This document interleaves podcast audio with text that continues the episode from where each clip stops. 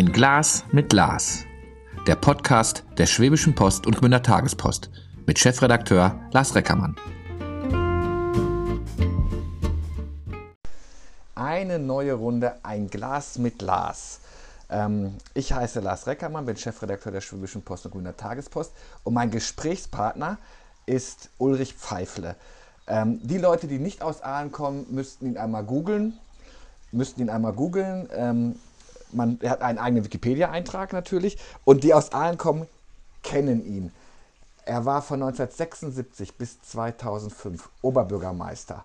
Da sprechen wir gleich bestimmt auch drüber. Sie sind in Italien zum Ritter äh, geschlagen worden, sozusagen. Sie haben, das, ist, das macht eine Suche nach ihnen auch deshalb schwer, schon eine Halle, die äh, Ulrich Pfeifler-Halle ist nach ihm benannt. Ähm, ähm, also ein sehr, sehr umtriebiger Mann. Schön, dass ich bei Ihnen sein darf. Das Glas ist, wir trinken beide Wasser und wir trinken beide, wir haben beide einen, einen Kaffee. Schön, dass ich bei Ihnen, im, wir sitzen bei Ihnen im Garten äh, sein darf. Und so Alt-OB, hören Sie sowas eigentlich gerne oder sagen Sie, ach komm, ich bin ja noch nicht alt? Also Alt-OB, diesen Begriff hasse ich in der Tat. Echt? Ich bin der ehemalige OB oder der frühere OB oder der lang gediente OB, aber Alt-OB beinhaltet eben auch gleich das Alter. Ich kann es natürlich nicht verleugnen. Ich werde dieses Jahr noch 79, aber Alt-OB gefällt mir nicht. Ja. Wenn man jetzt so als ehemaliger Oberbürgermeister auf diese Stadt guckt und auch gerade mit mitguckt, ähm, wer so alles antritt, wer dabei ist. Ist das für Sie, sagen Sie, ach ja, sind ja ein paar lustige Gesellen dabei? Oder sagen Sie, no, bin ja mal gespannt. Sie hatten ja auch 75 einen ziemlich harten Wahlkampf. Also es war ja nicht so, dass Sie hier so reingerutscht sind, so locker. Nein, nein, das war sogar ein in die Historie der Stadt eingegangener Wahlkampf, denn solch eine Schlacht hat eigentlich allen weder vorher noch nachher je erlebt bei irgendeiner Wahl. Ich war ja ein äh, völlig unbekannter junger Mann, damals im Wahlkampf 32 Jahre alt, kam von außen, kein Mensch kannte mich, hatte die falsche Partei, hatte das SPD muss man dabei SPD, sagen. SPD, jawohl, und allen war auch damals und auch heute noch doch mehrheitlich CDU. Ich hatte das falsche Gesangbuch, das heißt, ich war evangelisch, mehrheitlich war man katholisch. Also eigentlich hat überhaupt nichts gepasst. Und ähm, ich war auch der Einzige, der daran geglaubt hat, dass ich die Wahl gewinne. Nicht mal meine Frau hat es geglaubt. Der Wahlkampf war sensationell. Mein Gegenkandidat von der CDU war hoch favorisiert. Er war damals ähm, im Landtag als Abgeordneter. Später wurde er Staatssekretär, äh, Staatssekretär Eugen Volz. Aber wie es so halt geht, ich habe irgendwie dann doch gewonnen. Ihr habt sogar Zeitungen noch äh, damit glücklich gemacht, denn es gab auch eine Anzeigenschlacht. Ne? Es wurden Inserate geschaltet, so nach dem Motto, ich bin, bin doch der Gute und. ja, deswegen habe ich auch später immer wieder gesagt, die Hauptgewinner sind die Zeitungen bei dieser Wahl.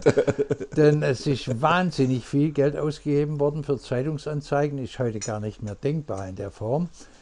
Das hing in erster Linie. Warum nicht? ja, gut, Sie hätten es gerne, ich weiß. Aber das hing in erster Linie zusammen mit äh, dem legendären Remstal-Rebell Helmut Palmer, der nahezu bei jeder baden-württembergischen OB-Wahl angetreten ist, auch in Aalen, in Aalen sogar ziemlich erfolgreich. Und der hat eine regelrechte Anzeigenschlacht gemacht und finanziert hat er die vor allem dadurch, dass er Eintrittsgelder verlangt hat für seine Wahlversammlungen, die sehr gut besucht waren in der Stadthalle. Wie haben Sie denn die Kohle zusammengekriegt? Sie mussten ja dann auch mal dagegen schalten. Das war ein sehr hohes Risiko, dass ich gegangen bin, aber wie gesagt, ich war überzeugt, dass ich gewinne und das nachher wieder reinhole. Aber die Finanzierung war ganz einfach so. Von der SPD kam nahezu nichts. Sie waren wie immer, auch heute, bettelarm. Äh, da kamen 5000 D-Mark. Gekostet hat der Wahlkampf 60.000 D-Mark.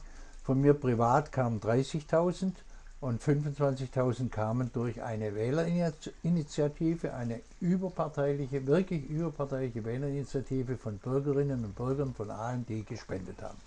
Wenn man jetzt dann so in so Wahlkämpfe guckt und ähm, auch wir haben ja jetzt in Aalen durchaus übliche Verdächtige dabei, die das schon des Öfteren versucht haben, müssen die dann manchmal nicht schmunzeln, weil man sagt, ah, der Ton ist so rau geworden. Also ich bin großer Anhänger vom politischen Reden und wenn, ich, äh, wenn man dann halt mal da ins Archiv eintaucht und guckt an, was sich für Schlachten Wehner und Strauß geleistet haben, ja, die waren ja auch nicht gerade in Watte gepackt. haben Sie da jetzt vielleicht diese Altersweisheit, dass Sie sagen können, Leute, bleibt mal ganz ruhig, es geht noch schlimmer? Oder sagen Sie schon, ah, politisch merke ich schon, also eigentlich anders. haben wir zurzeit äh, ja, sehr mäßige Sitten in allen sowieso, aber ich finde auch im Land und im Bund. Äh, ich war ja eine Zeit lang auch Landtagsabgeordneter übrigens in Baden-Württemberg. Ja. Oh, da habe ich den Herrn Ministerpräsidenten Teufel ganz schön angegangen. Sehr also, kurios, dass das beides ging, ne? Also ja, Bürgermeister ja, oder ging, Bürgermeister. Geht ja jetzt nicht mehr, ja, aber damals ging es. Ähm, und wie gesagt, unser Wahlkampf, der war so hart, auch in der Sache, äh, aber vor allem in der Person, äh, wie ich es später nicht mehr erlebt habe. Also von mir aus kann es ruhig noch wesentlich lebhafter werden. Hat sie das denn für das Amt, was, was sie dann ja ähm, äh, äh zum Entsetzen der CDU, muss man ja sagen, gewonnen haben, hat sie das denn dann ein bisschen cooler gemacht für das, was dann so als auf ein, auf ein Stadtoberhaupt zukommt? Weil die, die gro große Wäsche bekamen sie ja schon während des Wahlkampfs ab, oder? Ja, ja, aber auch unmittelbar danach, da war die CDU als damals Zweidrittelmehrheit im Rat natürlich schon auf Krawall gebürstet ähm, und konnte das gar nicht fassen, plötzlich so ein Jungspund von der SPD da vorne sitzen zu haben. Aber ich habe eben sehr bald bewiesen, das, was ich im Wahlkampf gesagt hatte, tatsächlich Bürgermeister für alle. Ich habe mein Parteibuch nicht abgegeben, aber ich habe es mehr oder weniger die 30 Jahre ruhen lassen, mehr oder weniger. Zwischendrin natürlich kam die Landtagsgeschichte, zwischendrin haben sie mich auch mal gemeint, im Landesvorstand zu haben, zwischendrin haben sie mich gekeilt als OB-Kandidat in Karlsruhe. Aber insgesamt in der täglichen Politik auf dem Rathaus war das Parteibuch ziemlich weit hin. 29 Jahre. Und jetzt der zweite Oberbürgermeister in Aalen, hintereinander, der nach einer Periode sagt, ich höre auf. Haben Sie da eine Meinung zu? Sagen Sie, ach, jeder so wie er möchte oder tut es ein bisschen weh, dass die Kontinuität... Da habe ich eine sehr klare Meinung dazu. Dann raus damit. ich finde das sehr schlecht. Äh, Kommunalpolitik ist nämlich in der Grundstruktur langfristig angelegt. Natürlich gibt es kurzfristige Erfolge und, und Sachen, aber die grundlegenden Themen der Kommunalpolitik, auch in meiner Zeit zum Beispiel der komplette Stadtumbau, äh, als ich kam, sind ja noch die Autos über den Marktplatz gefahren in zwei Richtungen und so weiter. Und das erfordert langfristige Strukturen. Aber auch die Dinge, die OB Rentschler angelegt hat, teilweise sind eigentlich längerfristig. Und insofern, ich bin der Meinung, OBs müssen mindestens 16 Jahre im Amt sein. Jetzt kommen Sie, wir, wir beide sind ja unter uns. ja, völlig. Jetzt, jetzt ja. Weiß man ja, jetzt, jetzt weiß man ja schon, da gibt es die Graueminenz. Da sitzt einer, der kennt alle und ich glaube, Sie haben natürlich noch Beziehungen ohne Ende. Ich bin ja jetzt neugierig. Greift dann so ein äh, Ulrich Pfeifle mal zum Telefon und sagt, Tilo, komm, Junge, das geht nicht. Äh, also das, das entschuldigen Sie, entschuldigen Sie mein, mein Ruhrgebiet, aber nee, ich, ich kann das Schwäbische nicht, aber ja. so das geht, funktioniert nicht. Da mussten Sie noch eine, oder musst du noch eine unter Genossen duzt man sich ja. Da musst du noch eine Amtsperiode dranhängen. In der Tat duzen wir uns ähm, schon von Anfang an und äh, in der Tat, wenn es mir zu bunt wurde, was sie da auf dem Rathaus getrieben haben in den letzten acht Jahren, habe ich schon mal angerufen, aber ich muss Ihnen sagen, das hält sich sehr in Grenzen. Ich würde mal sagen, wir haben miteinander beruflich gesprochen, so etwa alle sechs Wochen. Mhm. Okay.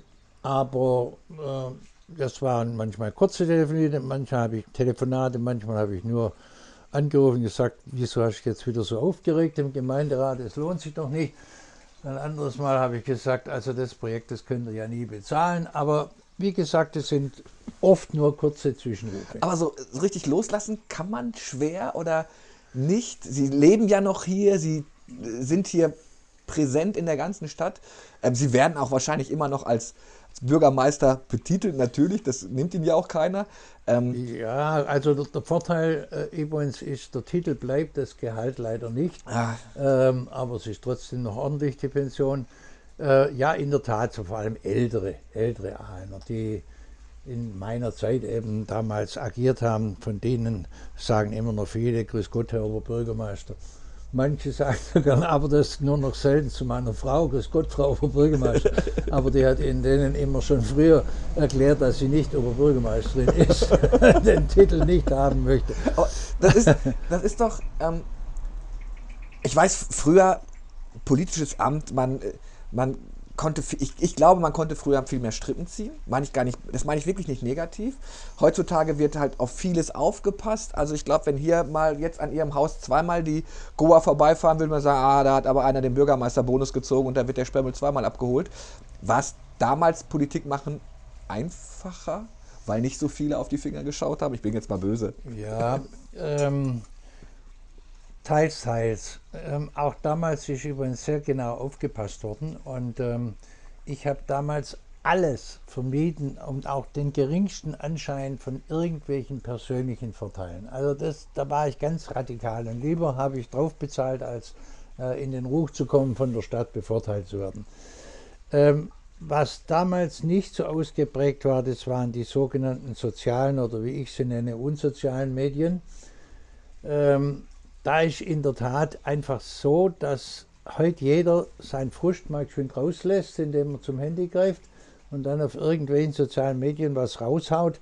Da musste er sich früher mehr Mühe machen. Da musste er an die Schreibmaschine sitzen, einen Leserbrief schreiben, dann musste er den unterschreiben, denn man wollte wissen, von wem kommt er, sonst hättet ihr es nicht abgedruckt. Ja, ja. Dann musste er zur Post gehen und es einwerfen und so weiter. Und heute geht es in Sekundenschnelle. Und vor allem die Anonymität teilweise äh, finde ich schon sehr bemerkenswert. Und, und von daher ist man schneller und leichter in der Kritik, das stimmt. Ja, ja. Ich glaube, sind Sie auf sozialen Medien unterwegs? Sind Sie bei Facebook? Nein, Sie? Okay. Äh, und zwar aber aus Prinzip. Mhm. Und zwar, weil ich, wie gesagt, weil ich sie unsoziale Medien nenne, ähm, das mache ich nicht, aber ich informiere mich schon sehr umfassend. Also das ist schon klar. Also ich glaube, bei manchen Kommentaren kann ich den Promillegehalt des Schreibers ja, rauslesen. Also richtig, wenn ja. das am Wochenende gegen 23 Uhr tendiert, sagt man auch, äh, Don't drink and use Facebook oder sowas. Ne? Also es sollte vielleicht auch eine, eine Haftpflicht dafür, gibt es ja auch mittlerweile, muss man ja, muss man ja wirklich sagen. Ähm, ähm, Sie haben unglaublich viel erlebt als Bürgermeister. Musste ich da nichts einschalten, Entschuldigung. Alles gut, gut. alles gut, nein. ähm, ähm, auch das, weil man kann es ja nicht hören. Ich habe hier so, ja. ich habe Mikrofone am Start und da ist einmal on und off und bei diesem Mikrofon muss es wirklich auf off stehen. Es, okay. ist, es ist sehr komisch. Aber ja. man sieht, Herr Pfeifle passt da schon richtig ja. gut drauf auf. ähm, Sie haben in ihrem, in ihrem Buch, in dem Bestseller, muss man ja sagen, im regionalen Bestseller, so einige Anekdoten ja wirklich drin. Wenn ich so an brennende Bordelle gucke, ja, da sagen wir, der Reporter fällt nur das auf. Ähm, aber damals war Bürgermeister auch so ein bisschen mehr, sie waren vor Ort. Ne? Wenn es gebrannt hat, sind sie hingefahren. Wobei das hat ja, muss man ja sagen, ihre, ihre Nachfolger auch gemacht, wenn es wirklich schwierige Lagen gab in der Stadt. Ne? Also das wird einfach erwartet. Ähm, man kann nicht helfen, im Gegenteil, man ist eigentlich im Weg. man kann auch keine Anordnungen dort treffen, das wäre Blödsinn, dafür verstehen die viel mehr. Aber es ist einfach ein gewisses Zeichen auch der Solidarität, vor allem mit den Opfern. Ich habe zum Beispiel manchmal nachts dann denen ein, ein Ausweichquartier besorgt, wenn das Haus abgebrannt war, oder ich habe ihnen gut zugeredet. Und natürlich habe ich mich vom Kommandanten jeweils, wenn er gerade Zeit hatte, genau informieren lassen. Das gehört einfach zum Job des Oberbürgermeisters, des Bürgermeisters. Ich hatte sogar einen Feuerwehrhelm immer im Kofferraum. Und ähm, ich war in der Tat manchmal vor der Feuerwehr an der Brandstelle, weil das Rettungsleitstelle mich sofort informiert hat und dann bin ich sofort losgefahren. Ja. Jetzt haben wir mehrere Kandidaten gleich. Wenn ich jetzt zu Ihnen kommen würde und sage, Mensch, lieber Ulrich Pfeiffer, ich möchte auch kandidieren. Ich glaube, ich traue mir das zu. Geben Sie mir doch mal vier, fünf Tipps, was muss ich denn mitbringen, um Oberbürgermeister der Stadt Aalen werden zu können. Und vielleicht haben Sie dann auch zwei Sachen oder drei Sachen, wo Sie sagen, und das mach auf keinen Fall. Also ich möchte jetzt natürlich nicht einige Kandidaten äh, unterrichten in der Wahlkampfführung, ähm, zumal ich der Meinung bin, dass, ähm, äh, um es mal vorsichtig auszudrücken, ich eigentlich nicht alle wählen würde, die heute äh, bis jetzt äh, im Spiel sind. Ähm, grundsätzlich ärgert mich ein bisschen, dass man meint, Oberbürgermeister kann jeder werden. Das ist ja in der Tat, ich sage immer, das ist in der Tat einer der wenigen Berufe, für die man prinzipiell vom Rechtswegen her gar nichts gelernt haben muss. Es kann sich ja schlechterdings jeder Bürger bewerben, Hauptsache 18 und Deutscher und so weiter. Oder EUler könnte heute auch sein. Aber sonst äh, wird überhaupt nichts verlangt, obwohl, obwohl man nachher Chef von weit über 1000 Leuten Ja, ist, ja. Mehrere hundert Millionen Euro zu verantworten hat im Haushalt, Aufsichtsratsvorsitzender verschiedener Gremien, Stadtwerke, die sind heute höchst bedeutend und höchst schwierig mit der ganzen Energiewende. Also das sind so viele Themen, äh, da wundere ich mich einfach, dass der Gesetzgeber da nicht irgendwie sagt, ah, irgendwas sollte man schon gelernt haben. Egal was, aber irgendwas sollte man gelernt haben. Aber manche meinen, es ist in erster Linie ein politischer Beruf und vor allem ein Repräsentationsberuf. Das kommt dazu. Das ist aber die Freizeitbeschäftigung. Natürlich war ich an jedem Wochenende in der Stadt ohne Ende unterwegs, bei jedem Verein und so weiter und so fort und hatte über jetzt 30 Jahre lang Freude dran, das muss man auch haben. Aber äh, man muss natürlich zum Beispiel eine Verwaltung führen können. Man muss wissen, wie das abgeht, wie die ticken. Aber das konnten Sie doch auch noch nicht als junger Mann, Doch, oder? das konnte ich Okay. schon. Also etwa. Also erstens hatte ich die Voraussetzung Jurist und das ist zweifellos für Ja. den Beruf eine gute Voraussetzung. Ich habe nicht Jura studiert, um Jurist zu werden, sondern ich wollte Diplomat oder Journalist werden. Aber Gute äh, Wahl. Dann ging es halt äh, schließlich äh, zum OB. Nee, nee, ich war nach der Juristerei, war ich ja beim Land Baden-Württemberg beschäftigt. Zuerst auf einem Landratsamt, dann war ich äh, im Regierungspräsidium in Tübingen, immerhin stellvertretender Referatsleiter. Als Also Verwaltungsgeruch, Stallgeruch schon eingeatmet. Ziem- Ziemlich eingeatmet, ja. Nannte mich damals Oberregierungsrat, das war für einen 32-Jährigen schon recht weit. Aber ich habe dann halt bemerkt, beim Land, da halte ich es nicht aus, da ist mir zu langweilig. Ja, ja. Ja, was sollte man können? Man sollte führen können, man sollte Ideen produzieren können, man sollte kooperativ, das ist zwar heute ein Allerweltsbegriff, aber man sollte tatsächlich kooperativ führen, das heißt, man sollte auch seinen Superamtsleitern und Dezernenten die Luft zum Atmen lassen. Man sollte im Gemeinderat sehr geschickt taktieren können, Frontenbildungen verhindern, Ah, schwierig. Das fand ich jetzt gar nicht schwierig.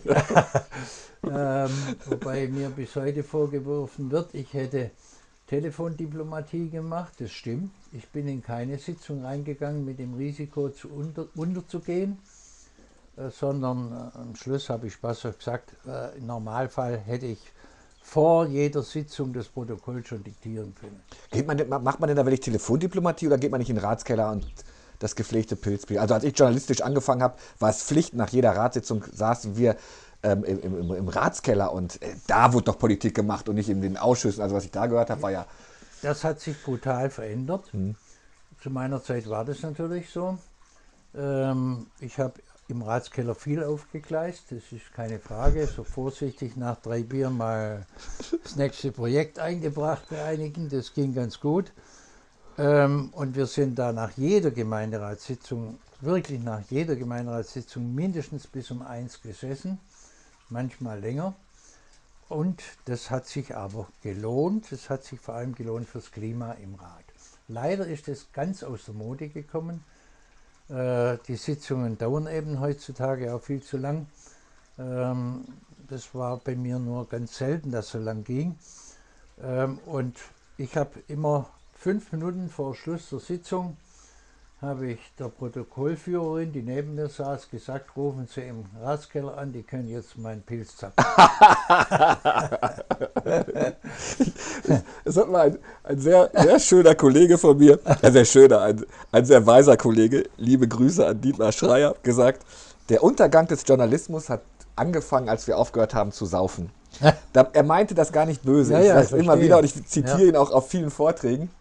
Er meinte natürlich damit, ähm, ja, was sich in die sozialen Medien verschoben hat, diese, Ja. diesen Austausch, Ja. das Gespräch, was Ja. wir beide jetzt gerade machen, dieses sich mal in die Augen gucken, auch mitzubekommen, in welche Richtung geht man, auch wo treffe ich einen Punkt, den man vielleicht nicht diskutieren möchte. Genau. Das hat ja alles extrem, extrem nachgelassen. Wenn, Sie, wenn Sie jetzt sehen, wie heute Politik gemacht wird, würden Sie nochmal als Oberbürgermeister kandidieren? Ob Sie es glauben oder nicht, ähm, ich schreibe ja gerade äh, mein zweites Buch und ähm, da kommt eine Passage, mein Traumberuf, und die fängt an, ich würde es sofort wieder machen, Echt? wenn ich nicht leider zu alt wäre. Ja, ja, ja. Aber mir hat dieser Beruf 30 Jahre Spaß gemacht. Es gab ganz, ganz wenige Situationen, die schief gelaufen sind oder die, wo ich auch manches bereut habe, aber im Prinzip 30 Jahre super. Komm, sagen Sie mir noch eins, verraten Sie mir Eingabe. Wo haben Sie gesagt, da habe ich wirklich mal gezweifelt, da war ich davor zu sagen, Leute, ich bin raus. Weil Sie vielleicht auch einen Fehler gemacht haben, weil Sie was, äh, was falsch eingeschätzt haben? Ja, ähm, ich habe mich verbissen, verkämpft für den Ausbau des Stadions. Mhm. Und zwar zu einem zweitligatauglichen Stadion. Und das habe ich auch noch gemacht, als ich gemerkt habe, hoppla, beim VfR, da stimmt es finanziell nicht. Die, die gehen den Bach runter. Und, äh, aber ich, ich wollte es durchziehen. Ich habe immer gesagt, so eine Stadt wie Aalen, erstens braucht sie ein Stadion und zweitens braucht sie einen Zweitligaverein. Ich bin auch heute noch der Meinung, der VfR Aalen muss eines Tages wieder in der zweiten Liga sein. Ich habe neulich mal gesagt, so lange will ich leben. Also, die Fans sehen das ich, ähnlich. Ich hoffe, die müssen sich deswegen nicht zu sehr beeilen, aber auf jeden Fall.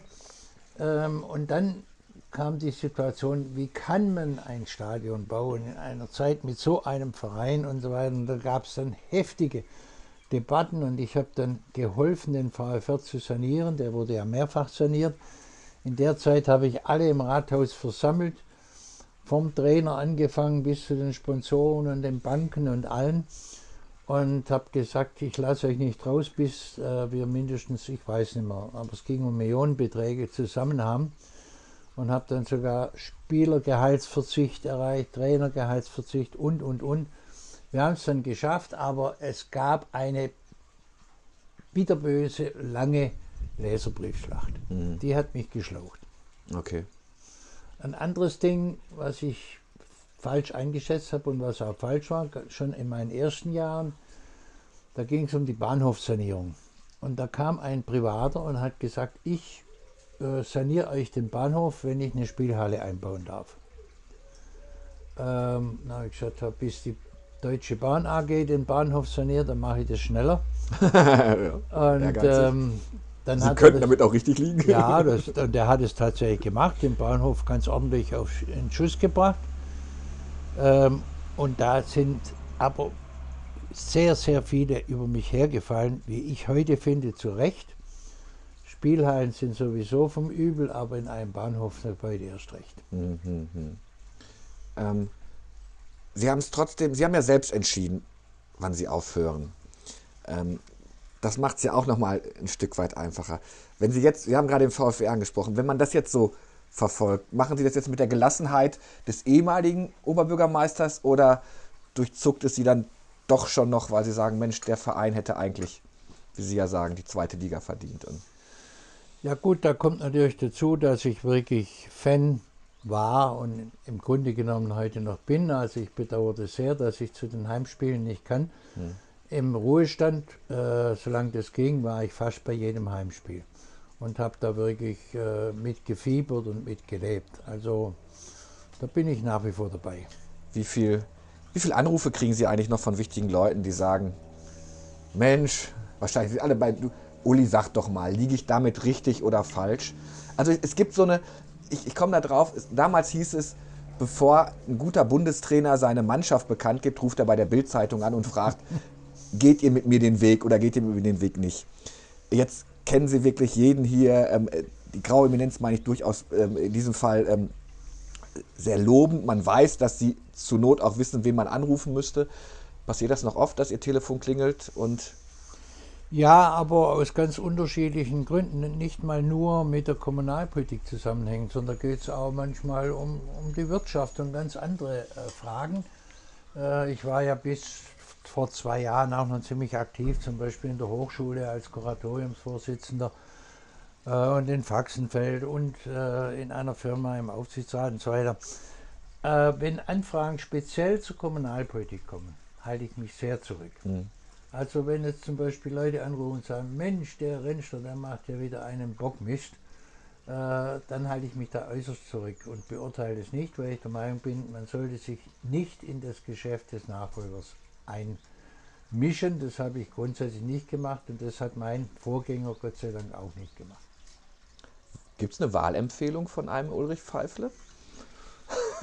Das kann ich heute noch nicht sagen, das hängt von der Bewerberkonstellation ab. Mhm. Also als der Herr Rentschler gewählt wurde, damals habe ich zwar nicht direkt Wahlkampf gemacht, aber er hat irgendwann mal verkündet, äh, am Anfang des Wahlkampfs, dass er bei mir war und ich ihm am Ende des Gesprächs das Du angeboten habe und dann haben die Leute gesagt, aha, der Pfeifle, der ist wohl für den Rentschler.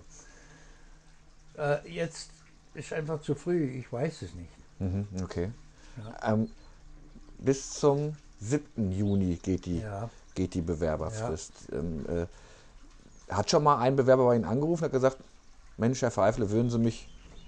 Man sucht ja seine Koalition und sucht ja seine Partner. Das muss man ja nicht nur politisch machen. Das reicht ja auch, wenn man dann Ja. einen Zwölfender hat, der sagt, ja, Also einer hat mich angerufen, bevor er seine Bewerbung abgegeben hat, ja. Was haben Sie Herrn Brütting gesagt? Ich habe gesagt, dass ich das prinzipiell gut finde, weil ich seinen Weg schon lange verfolge und weil er zum Beispiel witzigerweise bei mir auch mal, als ich Rechtsanwalt war im Ruhestand, hat er bei mir hospitiert, Okay. äh, eine Zeit lang, da habe ich ihn auch ein bisschen kennengelernt. Und äh, ich habe viele Bekannte in Heubach und habe mich natürlich sehr genau erkundigt und ja, habe ich eigentlich Gutes gehört und haben deswegen ermuntert zu kandidieren. Wer, wen, wen stellt denn die CDU auf? Was hört man denn da im Hause? Äh, da sind die Mauern so dick gebaut, dass rein gar nichts reinkommt. Also ich höre nur von einem Suchlauf, ähm, aber ich weiß es definitiv nicht. Ja. Wir gucken so ein bisschen auf die Uhr. Zweites Buch. Wann, wann kommt's? Und ein bisschen Werbung darf ich machen. Wir werden dafür Auszüge in der Schwäbischen Post und in der Tagespost abdrucken, weil ähm, wir uns diesen Gastautor leisten. Wahrscheinlich, ich komme da mit Kaffee oder mit Tee oder mit einem schönen Wein. Sie haben gesagt, auch gerne, Sie trinken auch gerne einen Wein. Äh, Halbtrocken, trocken, lieblich. Ich trinke trocken. Ich, ich trinke lieblich und jetzt halten Sie sich fest und das, jeder sagt mir, dann bleib doch gleich beim Bier. Ja. Weil äh, ich muss es ja lernen. Ich muss mich ja, erst das wieder so ein bisschen. Also wie gesagt, es gibt auch sehr, sehr gute württembergische Weine aus dem Remstal inzwischen. Ähm, ich habe da einige im Keller, aber eigentlich stehe ich vor allem auf südeuropäische Weine. Gibt es eigentlich noch, wo Sie sagen im Keller, gab es diese Runden? Mein Vater war auch mal in der Politik. Ja. Und es gab diese, heute würde man äh, despektierlich sagen, Hinterzimmertreffen. Ja. Aber natürlich gab es diese Runden, die auch bei uns im Haus mal stattfinden, wo man sich beim Glas getroffen hat und schwere Politik gemacht hat. Gab sie noch? Gibt sie sogar noch? Also muss ich mal hier unseren Opo, unseren Fotografen vorne hinstellen, mal, guck doch mal, wer bei Pfeifers reingeht. Und dann, Nee, es gibt im Hause Pfeifle nur noch eine ganz ver- unverdächtige Skatrunde, die seit 20 Jahren besteht. sehr schön, ja. Und es gibt äh, viele private Freundschaften, äh, sehr viele, aber dann speziell zum Beispiel auch über den Lions Club äh, Aalen, äh, wo Sie demnächst als Referent sind, wie Genau, ich gelesen richtig, habe. ja. Jawohl, das, das wird spannend. Ähm, aber so diese Kungelrunden, die habe ich immer gehasst. Also es gab den Ratskeller, wie gesagt, Mhm. da ist schon gekungelt worden, im positiven Sinne. Aber sonst so, nee. Das sind private Freundschaften. Ich habe viele Freunde hier, persönliche. Aber dass man sich da jetzt trifft und irgendwie was auskungelt, nee. Ja. Ähm, wenn jetzt die nächste Wahl ist, Oberbürgermeisterwahl, sind Sie dann, wenn es Corona wieder zulässt, ist man dann noch im Rathaus? Ist man dann da, um auch dem Nachfolger, wer immer es dann sein wird, oder der Nachfolgerin, ähm, ähm, Respekt zu Auf zollen? jeden Fall. Sie waren immer da, Auf jeden ich. Ne? Fall, egal wer, wer gewählt wird, das ist selbstverständlich. Das gehört sich. Klar. Sie hatten noch ein Motto, das, das habe ich bei den anderen nicht. Ihr Motto war damals ein klares Wort, ne? Ulrich Pfeifler, ein klares Wort, glaube Ja, ich. ne? nee, das war der Arbeitstitel für gewisse Werbematerialien. Ah, Also, okay. Ich habe mal in einem Wahl, aber das war schon bei einer Wiederwahl, äh, die besonders schwierig war, weil ich sie gegen mich selber geführt habe, weil niemand da war. Ich finde es immer schöner, wenn auch gescheite äh, Kandidaten, Gegenkandidaten da sind. Und da habe ich äh, fünf Flyer gemacht, fünfmal hintereinander im Abstand von einer Woche. Ulrich Pfeifle auf ein klares Wort oder so. Ja, ja, ja, okay. Ja. Und dann habe ich jeweils inhaltlich irgendein Kapitel abgehandelt. Das heißt, Sie waren Ihr eigener Wahlkampfmanager sozusagen, ne? Also, Ja, eigentlich immer. Ich habe, äh, natürlich habe ich auch eine Werbeagentur gebraucht, um die grafische Seite zu machen, aber Inhalte, vor allem In meinem ersten Wahlkampf erinnere ich mich noch sehr gut. Da ist kein Wort in der Zeitung erschienen, in diesen x vielen Anzeigen, äh, das nicht von mir getextet war. Kein Wort. Unglaublich. Es hat sich dann gelohnt. Was hätten Sie gemacht, wenn Sie nicht gewonnen hätten? Dann ständen Sie mit Ihren 30.000 Mark, die Sie privat reingeschustert Das hätten. wäre zunächst mal für einen jungen Beamten sehr hart gewesen, ja, denn also war wirklich kein Größes damals finanziell. Ja gut, ich war insofern abgesichert, ich wäre halt zurück zum Land und wäre da eine Zeit lang auf dem Regierungspräsidium gewesen und dann hätte ich wahrscheinlich eines Tages es wieder probiert oder wäre noch mehr in die Politik, wie gesagt, ich war ja auch mal im Landtag. Ja, Und meine Partei wollte mich natürlich immer wieder abwerben von allen, auch vom Bundestag zum Beispiel äh, und äh, alles Mögliche. Aber ich bin am Schluss froh gewesen, in Aalen geblieben zu sein. Ich gucke auf die Uhr, die halbe Stunde wir voll. Aber eine Frage habe ich natürlich Ja. noch. Sie haben das SPD-Parteibuch. Ja. Schmerzt das gerade sehr doll, wenn man das sieht? Also ich weiß, als Oberbürgermeister sollte man natürlich der, der äh, Ansprechpartner für alle Bürger sein, egal welches Parteibuch, egal welche Richtung man hat. Ähm, jetzt bemerkt man auf einmal wirklich eins, den Zerfall einer Volkspartei. Ist ja so. Ähm, äh, schütteln Sie manchmal den Kopf oder sagen Sie, ich habe hier alles, was ich brauche, meine Skatrunde, einen wunderschönen Garten. Also, äh, da kann ich ganz klar sagen, mich schmerzt es furchtbar. Und zwar nicht mal so sehr als Sozialdemokrat, sondern als Demokrat. Ich kann Ihnen sagen, viele, viele meiner äh, persönlichen Freunde, die CDU-Mitglieder sind, die schmerzt es auch. Die sagen, Menschenskind, was ist bei euch los? Es kann doch nicht sein, diese Partei fest gemauert in 15, 16, 17 Prozent. Es ist, es ist ja auch fast unglaublich. Äh, und da gibt es sicher tausend Gründe dafür. Aber schmerzen tut es mich sehr, weil ich nach wie vor der Meinung bin, dass die SPD gebraucht wird. Es ist nicht so, äh, dass das Thema sozial erledigt wäre bei uns in Deutschland. Und es ist nicht so, dass das durch die Linken äh, besser erledigt wird. Ähm, aber die SPD hat schon manche Entwicklungen auch verschlagen. Kommentieren. Ist, ist das ein sehr politisches, ein politischer Haushalt sowieso? Aber wenn Sie mit Freunden sprechen, wird man da schon sehr, sehr politisch? Ja. Also ist da, ja, Ja. okay. Ja, durchaus. Also wir fetzen uns auch manchmal. Das, macht- das macht ja am meisten Spaß. Oder Ja, also, wenn, man, ja, wenn, man, ja. wenn man sich danach wieder in die Augen gucken kann. Zurzeit ist ja, bleiben wir bei den unsozialen Medien, da gibt es ja kein Grau mehr, da gibt es nur noch Schwarz und Weiß und eine, einen Umgangston. Ich sage immer mit, der, mit dem Intercity durch die Kinderstube, das ist ja, ähm, manches muss man auch gar nicht machen. Aber im Freundeskreis, finde ich, darf man sich fetzen. Da darf man ein bisschen Strauß und Wener sein. Ja, genau. Ja, ich kann ein kleines Geheimnis verraten. Ich habe eine, eine Wandergruppe und wir gehen einmal im Jahr am Stück so drei, vier Tage wandern. Das, sind vier Ehepaare. Ich verrate jetzt nicht wer, das spiele ich, äh, aber ich, äh, vier Ehepaare. Und da wird diskutiert, das können Sie nicht, nicht vorstellen. Und ähm, wenn wir dann irgendwo abends im Hotel äh, in, in der Gaststätte sitzen, ist meistens so, dass wir alles vergessen und so uns zoffen, dass wir gar nicht merken, dass die Leute so langsam alle genervt gehen und wir sitzen allein drin und diskutieren weiter. Sehr schön, ja, also das muss ja sein. Vielen Dank, Herr Pfeiffer, für die, für, die, äh, für die nette halbe Stunde, für den Kaffee und das Wasser. Ja, und ich freue mich auf, äh, auf das, was wir von Ihnen lesen können. Ähm, äh, Traumberuf OB kann man ja jetzt noch quasi als Leitfaden dann nochmal mitbringen für die Bewerberinnen, die es äh, die es dann geben wird. Wo sagen Sie, ab jetzt ist gut? Also brauchen wir 12, 13, 14 Bewerber oder ist das egal? Nee, ähm, aber es ist leider eine Unsitte inzwischen, dass äh, man braucht ja nur 100 Unterschriften. Das ist ja die einzige Voraussetzung, dass man kandidieren kann. Äh, es ist eine Unsitte, dass so viele Bewerber, äh, die selber wissen, dass sie niemals gewählt werden, da, da auftauchen. Das ist ein Ärgernis äh, und ich finde auch, das entwertet ein bisschen das Amt.